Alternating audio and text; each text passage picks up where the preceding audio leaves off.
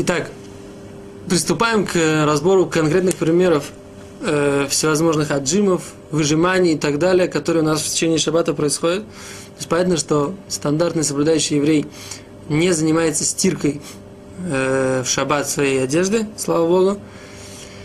А, но что, ну, помыть посуду, например, да, это стандартный вопрос, который встает часто перед э, любой еврейской семьей.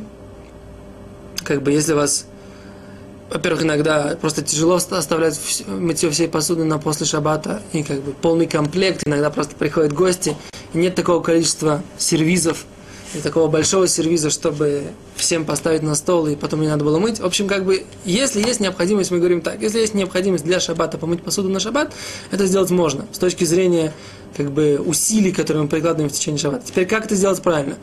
Тряпка, как бы скотч брайн, то есть вот эта вот губка, ей пользоваться нельзя. Цемер плода, э, то есть что такое цемер плода? Это железная такая губка, которая очищает пригоревшие и как бы такие жиры и так далее, ей пользоваться тоже нельзя. Как, чем можно пользоваться? Можно пользоваться такие, есть такие как бы из пластика сделанные губки с, с, такими, с большими дырками, да? Ими пользоваться можно, поскольку, несмотря на то, что во всех э, в губках мы отжимаем, и там как бы это там очень маленькие дырочки, поэтому это мы видим, как, что это э, отжим. Но если у нас вот эта вот губка э, пластиковая, вот это вот с большими дырками, я не знаю, достаточно ли хорошо я объясняю, но имеется в виду, да, обычно они такой из прозрачного пластика, такие губки, э, они завернуты как бы как в такой кружочек такой получается. Э, забыл, как с точки зрения стереометрии называется эта фигура. Ну, как типа кольцо такое, да? Понимаете, да?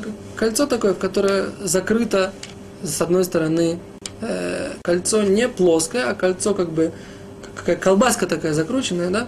И вот так она закрыта с одной стороны. Вот это, это вот есть, вот этим можно пользоваться.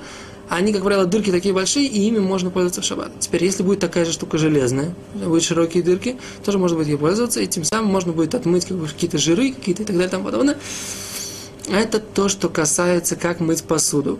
Да? То есть, когда человек моет посуду, нужно соблюдать запреты отбора и так далее. Мы об этом говорили на предыдущих уроках. Напоминаем, что нужно, так сказать, аккуратно как бы, отбирать то, что вы хотите помыть сейчас, а не, э, как бы, а не как бы, то, что не хотите, вы откладываете в сторону.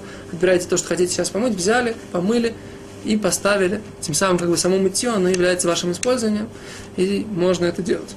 Так, это то, что касается мытья посуды. Теперь, значит, если мы вытираем посуду, которую мы помыли, можно это делать специальным полотенцем, э, но если у стаканчиков узкое горлышко, что как до такой степени, что когда мы ее проталкиваем, оно выжимается, когда мы достаем, да, то это делать нельзя, таким образом использовать полотенце нельзя.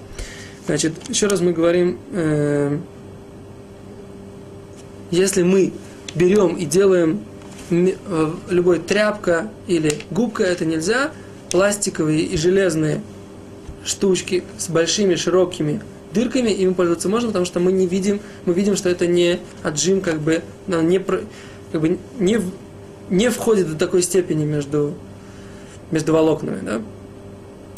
Теперь, эм, то, что сказать, теперь мы говорим, что цемер плода, то есть как бы, когда такие кусок э, железа, такой тонкого, как э, волосы железа, которым отделяют жир, мы тоже говорим, что это относится к губкам, которыми пользоваться нельзя. То есть подытожим, можно мыть посуду, когда широкие дырки, тогда как бы есть, которые моют вообще целлофановым пакетиком посуду. Это не так удобно, но это как бы совсем-совсем изначально, так сказать, совсем-совсем правильно. Но как бы мы еще рассказали, что можно мыть и вот этой вот пластиковой мочалкой. Теперь человек, которому нужно, э, нужно продезинфицировать рану в шаббат. Как это сделать правильно? Нужно взять ватку, да, ватка, вот она ватка, так сказать, она же мы ее отжимаем на рану. Нужно сделать так, немножко налить на рану спирта, вместо того, чтобы на, на ватку, а потом протереть рану, нужно на рану налить немножечко спирта рядом, и вот так вот сухой ваткой протереть на рану. Понимаете, да? Тем самым мы не отжимаем ее на рану, а мы тем самым ее, тем самым мы ее просто проводим по ране этот спирт. Да? Это то, что касается э, то, что касается вопроса, каким образом использовать вату. Теперь, каким образом можно использовать, не, в, э, если мы хотим использовать бумагу, бумагу для того, чтобы намочить бумагу и ей что-то протереть, например, салфетку. Э, в принципе, так. Можно сказать, что стирки в бумаге нет, но когда бумага впитывает в себя воду, мы ее отжимаем, это подобно, тоже вот эта стирка, они в этой книге запрещают. Нужно спросить у компетентного равина. Я сейчас как бы недостаточно глубоко повторяю эту тему для того, чтобы сказать вам собственный псак. Э, то есть не то, что я могу сам вообще сказать, но в принципе как бы сказать какое-то свое мнение. Здесь в этой книге они запрещают.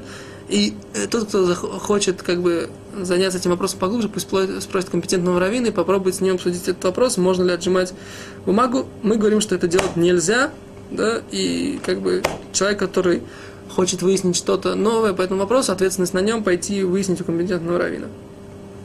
Это конкретные примеры. Мы на следующем уроке разберем вопрос по поводу э, влажных салфеток, поэтому посвятим отдельный урок и э, посвятим отдельный урок тому, можно ли достать, э, можно ли достать мокрую, мокрую губку из раковины. Спасибо, до свидания.